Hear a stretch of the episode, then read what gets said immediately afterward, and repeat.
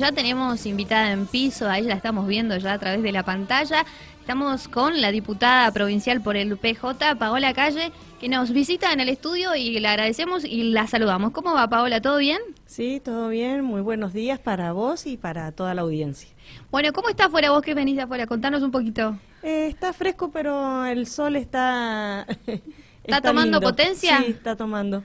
Bueno, ¿cómo te recibió la primavera? Eh, trabajando en la legislatura. Yo pensaba que viste que la primavera la, disfrutan más los jóvenes. Nosotros ya que estamos eh, ya en marcha con los trabajos y demás, como que lo trasladamos al fin de semana el, festejo, ¿no? Sí, sí. Bueno, pero estuvo lindo porque no todas las veces coincide que el mismo día de, la sanidad eh, tenemos la sesión, así que bueno, pudimos hacer el homenaje eh, a todo el personal de, de salud eh, desde la legislatura, así que fue una jornada muy linda. Bueno, y de eso vamos a charlar porque justamente le recordamos a, la audiencia que ayer fue el Día de la Sanidad. Em, aquí en, en, San Rafael estuvo solamente restringida un poco la atención en el Hospital Yestakov, solamente funcionó la guardia.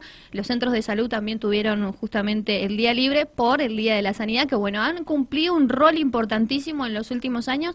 Y bueno, queremos conocer también tu, opinión y que nos cuentes qué pasó en el recinto también. Sí, bueno, hicimos un homenaje destacando esto, que cumplieron un rol importantísimo durante la, la pandemia eh, y se notó su trabajo y porque era eh, grande la demanda. Pero la tarea hoy en día sigue siendo para ellos la misma. Siguen estando en el mismo lugar, eh, con la misma vocación, con la misma dedicación, nada más que al pasar la parte fuerte de la mm. pandemia, eh, solo lo nota aquella persona que individualmente está necesitada de un servicio de salud. Pero eh, no tenemos que olvidarnos que está ahí, que si llega a haber alguna, alguna situación, siempre están disponibles para, para atender la salud de todos nosotros. El reconocimiento tiene que ser permanente, ¿no? Claro, a eso nos referimos, a este, a, no olvidarnos y que a este reconocimiento eh, que sea que sea permanente eh, y que sea también como en todos los sentidos, recordando por qué fue porque el 21 de septiembre es el, es el Día de la Sanidad y porque es un 21 de septiembre más que pasa de recordar eh, cuando se organizaron las trabajadoras y los trabajadores de la salud. Y esto que hablamos mm, de que me sale de adentro como peronista de decir eh, recordar lo que claramente se ve acá lo que lo que decía Perón que las comunidades organizadas que la realización individual solo se da si hay eh, si está inserto dentro de una comunidad organizada. Entonces, si se realiza la comunidad, individualmente te vas a estar realizando. Y esto también lo demostraron todas las trabajadoras y los trabajadores de la salud hace muy poco cuando se tuvieron que unir para luchar por un salario digno. Mm. El salario después termina siendo individual de cada uno para vivir para su para su grupo familiar, pero la lucha colectiva es la que eh, la que logra eh, este reconocimiento de toda esa comunidad que se traduce en lo individual. Bueno, vos también sos parte del área de salud en nuestra provincia. ¿Cómo ves ahora, después de justamente la pandemia, después los conflictos con los salarios, el arreglo, cómo ves la salud ahora? Eh, creo que em, eh, falta el, seguir trabajando, sobre todo con la promoción y con la prevención de la salud. Siempre estamos como corriendo detrás de, o, o, atajando penales, digamos, y siempre todo lo que ocupemos en la promoción de la salud y la prevención de enfermedades es importantísimo. Por eso también en la legislatura, en la Comisión de Salud que yo integro, eh, se está trabajando en un, en un proyecto, eh, sobre todo para la prevención de, de, cáncer de mama y de cuello de útero, de lograr que la persona que lo necesite y que tenga que hacerse esos estudios no tenga que ir un montón de veces al hospital, sino que se puedan organizar en un mismo día. Eh, es un proyecto muy, muy interesante de una compañera legisladora eh, y para em, por las dificultades de todas las visitas de los directores, coordinadores de programa que hemos recibido en la legislatura, hemos trabajado también desde mi equipo en, un proyecto que consta de una libreta de salud ginecológica. Eh, para que de esa manera, porque hablando y trabajando este programa que estamos haciendo, surgen las dificultades, como que cuando sabe la persona que tiene que ir, cuando primero tiene que ir a un médico que le dé el pedido para poder ir a hacerse la mamografía o para poder hacerse el, estudio. La, idea sería como concentrar todo de lo mejor posible en un día quizás y todos los estudios y justamente en esa libreta que vos nos comentás eh, poder tener un control está bueno. Un, control entonces eh, por eso vamos a presentar esto es muy muy reciente vamos a presentar entre hoy y mañana eh, un proyecto de ley que conta en la creación de una libreta de salud para la mujer y las diversidades que lo que lo necesiten donde se, se registre eh, cuando se hizo su, su PAP, su colposcopía, lo que, la mamografía, lo que necesite, si tiene hecho el test de HPV, mucho mejor todavía, que también eso queremos que, avance, eh, la, posibilidad de que todas las mujeres tengamos un fácil acceso a ese test, eh, y de esa manera lo tiene registrado ahí, y esa libreta ya es la indicación para hacerse, por ejemplo, la mamografía. Si le toca, le toca, y no necesita ninguna indicación médica, solo esa claro. Claro, ¿Mm? ahí está como, una, como una constancia también de que quizás ya pasó el año y, te tenés que hacer el otro claro. Eh, cualquier eh, eh, personal de salud administrativo le presentan la, libreta, que también hemos planteado la modalidad virtual para la libreta que haya que pueda ser de digital, digamos, o, física, y cualquier personal puede ver y, y, entender si a esa persona, como sucede actualmente con los niños con la vacuna o con los controles de salud. O sea, va una mamá con el niño al, al, centro de salud, la enfermera toma la libreta, ¿qué edad tiene? Tiene, no sé, tres años, el control de los tres años no lo tiene hecho, venga, a lo mejor iba, no sé, a consultar porque le, claro, por cualquier otro motivo y se aprovecha esta cuestión de las oportunidades perdidas, se aprovecha esa oportunidad y se le hace un control a un niño que, que lo necesitaba. Entonces queremos que esto también se transmita a la, mujer porque verdaderamente siguen siendo importantes los casos de, de, muertes por, por, cáncer de mama o cáncer de cuello que eh, en el cáncer de cuello lo podemos directamente evitar y en el cáncer de mama eh, un diagnóstico lo más precoz posible es lo que eh, es lo que va a dar la diferencia en que esa persona se pueda recuperar o no. Este último caso de cáncer que vos decís, cáncer de mama, eh, decías que ha aumentado bastante en los últimos años. Eh, no, sigue, no, no, es que, no es que ha aumentado la cantidad de casos, sino que lo que tendremos que hacer es bajar esos, esos, esos datos, porque verdaderamente es una enfermedad que detectada a tiempo es curable. Claro, y esto se produce justamente por no, no, no realizarse los chequeos eh, a tiempo, o que por ahí viste esta burocracia de que tenés que ir primero al ginecólogo que te haga el trámite y después conseguir turno. Entonces, con esta libreta eh, se, se mataría todos esos pasos previos porque vos ya lo tenés en una constancia ahí que hoy me toca. Hoy te toca. Perfecto. Está bueno, está bueno porque justamente hacemos la comparación con esta de la libreta de los chicos. Y es así, eh, tenés el control, te lo hiciste este año, el año que viene para la misma fecha, vos ya sabés que tenés el control. Porque por ahí también con tantas cosas en la cabeza, como vimos al palo todo el día, como se dice. Sí, si hay mujeres escuchándonos ahora y le preguntamos, ¿dónde tiene el, la mamografía? La última que se hizo. La última que se hizo. Eh, la tiene, Se la dejó el médico y no me acuerdo qué fecha fue. sí. Está buena la idea, está muy buena, así que espero que bueno que tenga que tenga paso libre justamente para poder implementarse. Y esto también que vos decís de la virtualidad, ¿no? De poder llevarlo también en sencillo, un archivo en el teléfono, eh, está bueno también. Así que me, me gusta este, este proyecto, así que eh, te felicito y también espero que tenga vía libre porque también nos viene a poner un poco en orden a nosotras, ¿no? A, responsabilizarnos un poquito más con nosotras. Eh, bueno, están trabajando también en un proyecto que no sé cómo, cómo se encuentra, pero tiene que ver también con la salud y sobre la fibromialgia. ¿Qué nos puedes contar al respecto? Bueno, sobre la fibromialgia venimos trabajando eh, con un grupo de pacientes autoconvocados eh, hace bastante tiempo eh, porque ellas eh, luchan y nosotros apoyamos y queremos que es correcto la necesidad de una ley sobre la fibromialgia. ¿Por qué? Porque también voy ahora a, decirte otra frase muy famosa, cuando donde hay una necesidad, nace un derecho. si esta enfermedad la, la la padecen y verdaderamente la padecen eh, un porcentaje no menor, más o menos se cree que un 2% de la población, de los cuales de cada 10, 9 son mujeres, eh, y sin embargo es eh, muy pocas veces diagnosticada o mal diagnosticada, porque no hay ni siquiera estudios suficientes. Es cierto que no hay un, un estudio, como decirte una tomografía o algún estudio de sangre, nada que te lleve a un diagnóstico. El diagnóstico es clínico y, también viendo la evolución, igual que el tratamiento.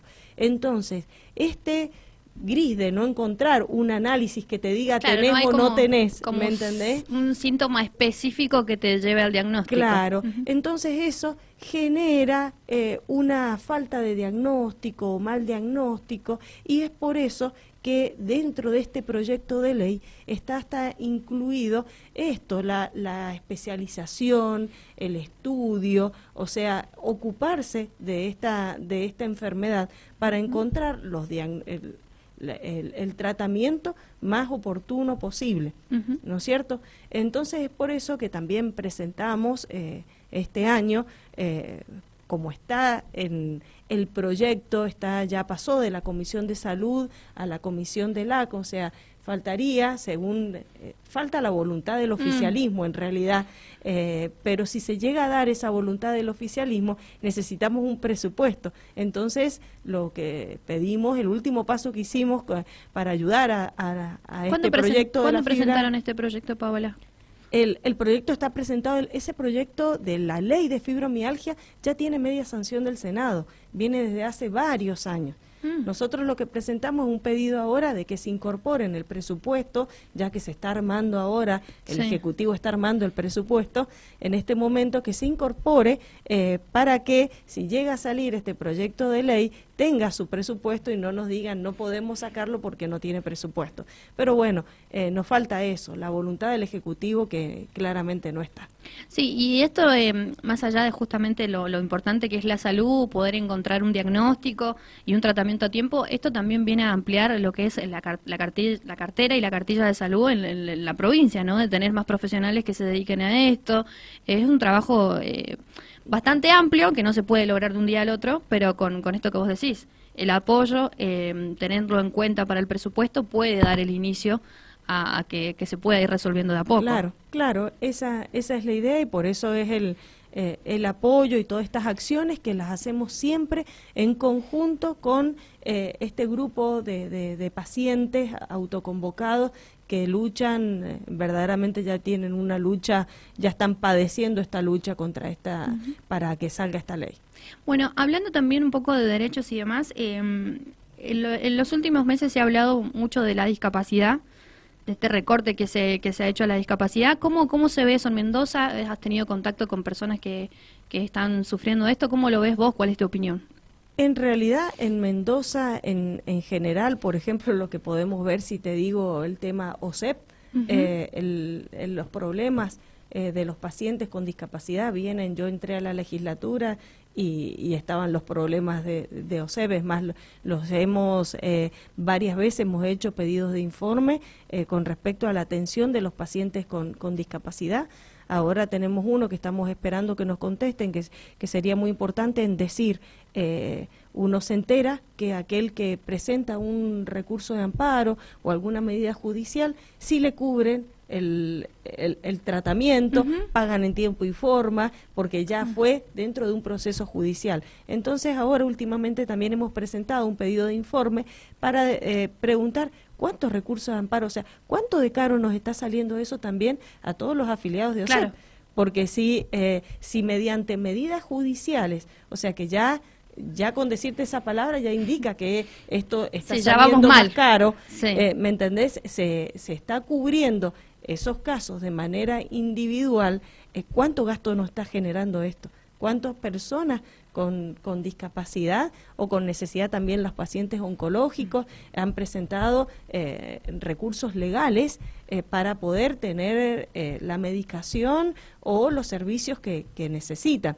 Entonces eso también es importante porque el servicio tenemos muchísimas denuncias de que el servicio a los pacientes con discapacidad, a los prestadores, el pago a todos los prestadores eh, y aquellos que sí realizan una medida judicial, eh, entonces ya cada vez más casos, ya hay medidas de esas judiciales presentadas hasta de manera colectiva en OSEP, eh, y eso también nos termina saliendo eh, mucho más caro para si queremos cuidar las finanzas de OSEP para poder brindar un servicio a todos los afiliados. En, las últimas horas se comunicó un incremento de, de algunos valores de OSEP que van a empezar a regir a partir del mes que viene. Y entonces es como raro, ¿no? Porque te aumentan los valores y la prestación cada vez es, es, peor y, justamente esto que vos decís, conseguir cosas por medidas judiciales. Claro. Que, va complicando todo. ¿Cuál, cuál, cuál pensás vos, así, en, de, pensamiento personal así, de que puede ser una solución para ir corrigiendo un poco la situación de OSEP?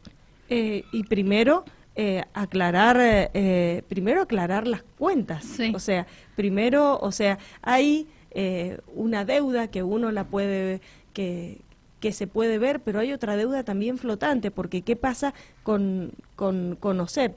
que es tan larga la cadena desde que se realizó la prestación hasta que se paga, que todo ese, todo ese tiempo, toda esa deuda de OSEP no está demostrada físicamente. ¿Por qué? Porque no presentas, no puedes presentar, el, el, prestador no puede presentar su factura hasta que no le dicen que sí que le van a pagar.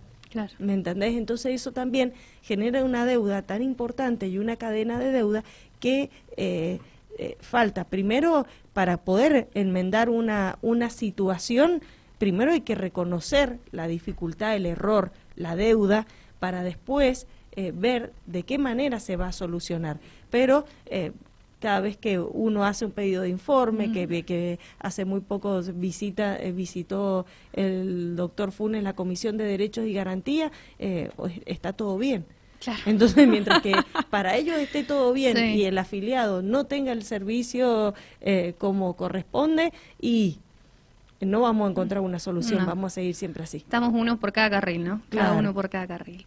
Bueno, hablábamos un poquito fuera de aire que también eh, has estado en contacto con docentes de los CEOs de los distritos que, que, tienen, tienen necesidades. ¿Nos, ¿Nos podés comentar un poco sobre ese tema? Bueno, eh, los, los CEOs eh, necesitan, y hay específicamente tres que son los que, los que reclamamos en la legislatura, eh, que son el de Pueblo Diamante, uno, el de Rama Caída y el que hace poquito se, mm, se inauguró en, en, Montoya, en las paredes, en Capitán Montoya, eh, que tienen una lista de niños que necesitarían asistir a ese SEO tienen lugar físicos hermosos que, este, que no los estamos que lo podríamos super explotar y falta el cargo docente que lo tiene que brindar la provincia eh, entonces es por eso que si bien eh, el personal, la dirección de, educación de, del municipio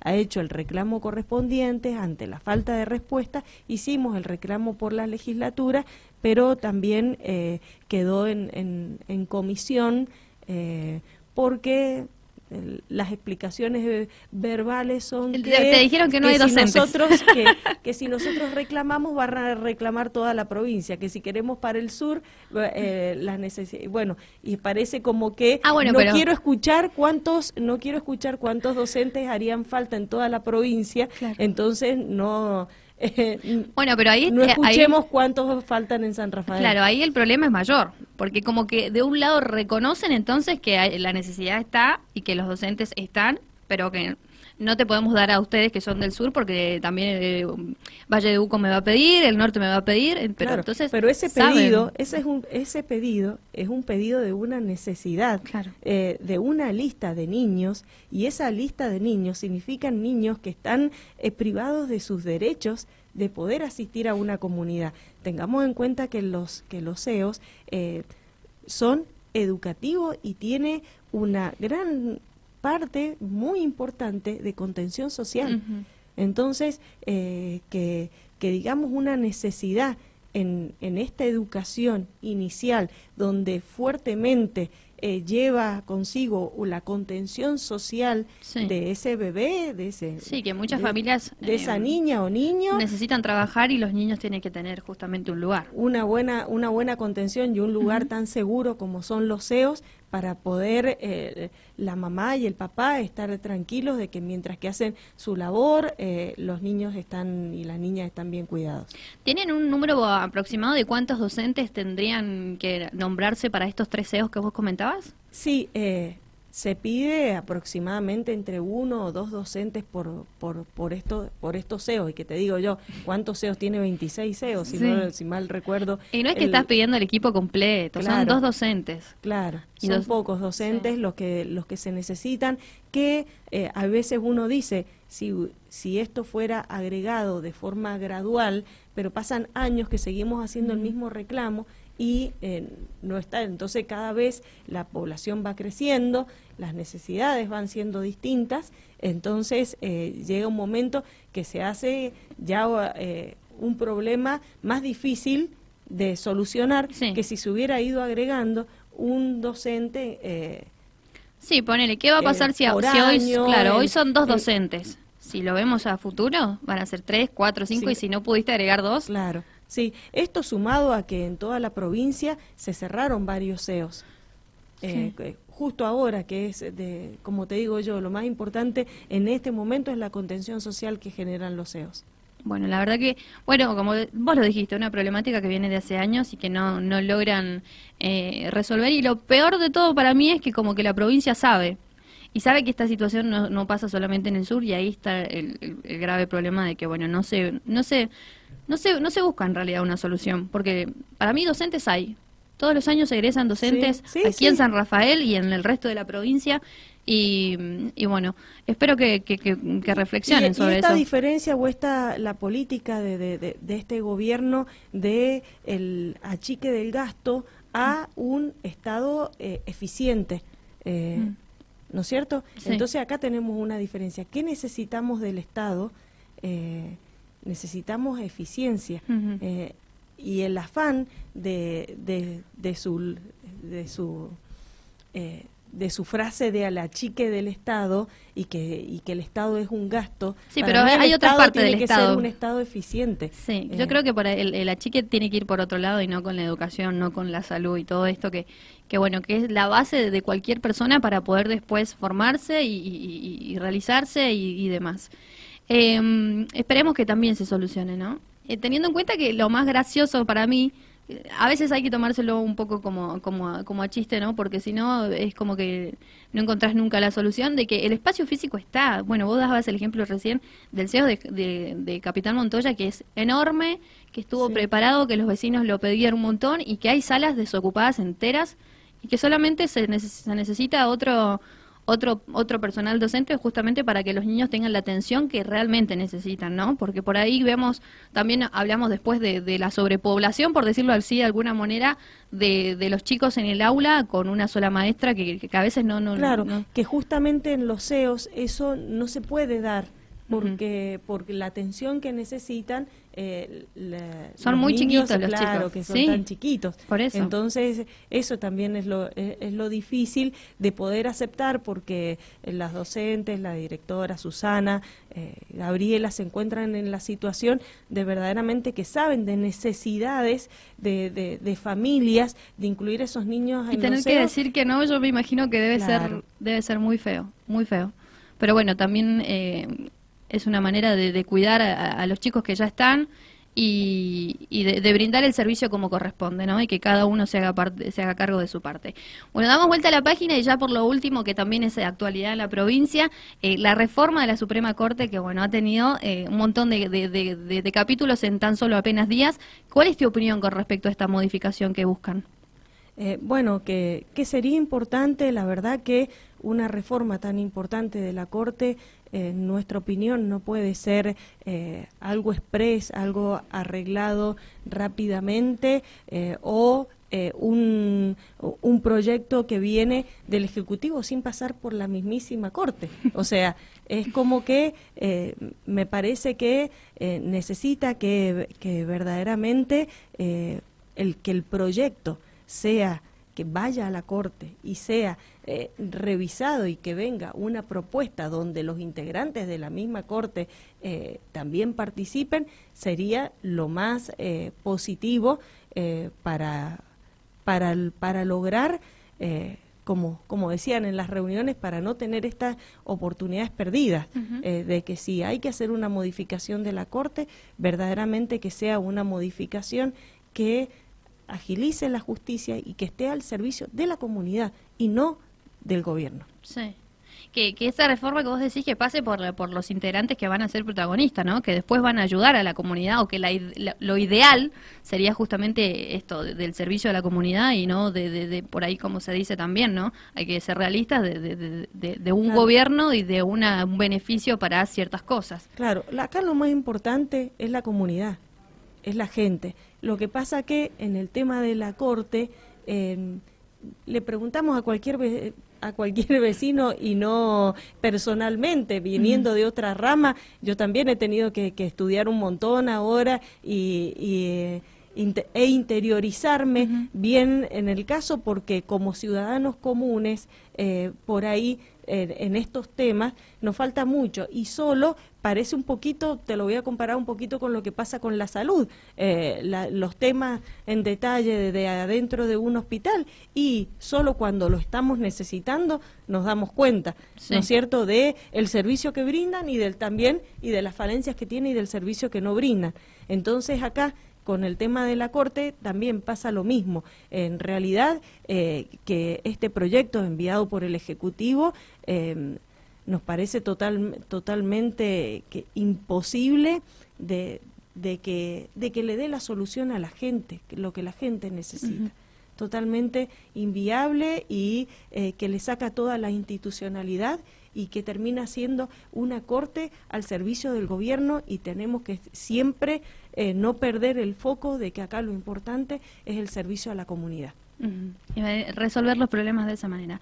Bueno, estamos hablando con Paola Calle, diputada provincial del PJ. Hemos hablado un poquito de todo.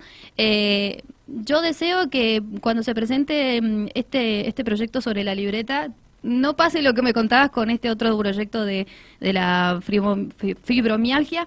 Así que bueno, eh, nada, nada más que decirte que, gracias por venir. Eh, no sé si querés redondear con algo también por el Día de ayer de la Sanidad. De la Sanidad, ¿no? Un saludo grandísimo, grandísimo a todos mis colegas, a todos mis compañeros eh, de siempre de la, de la salud. y siempre, como muy especialmente, a el equipo de la Dirección Municipal de Salud, que, que es mi segunda familia, siempre fue mi Todavía no podés soltar, sí, me cuesta.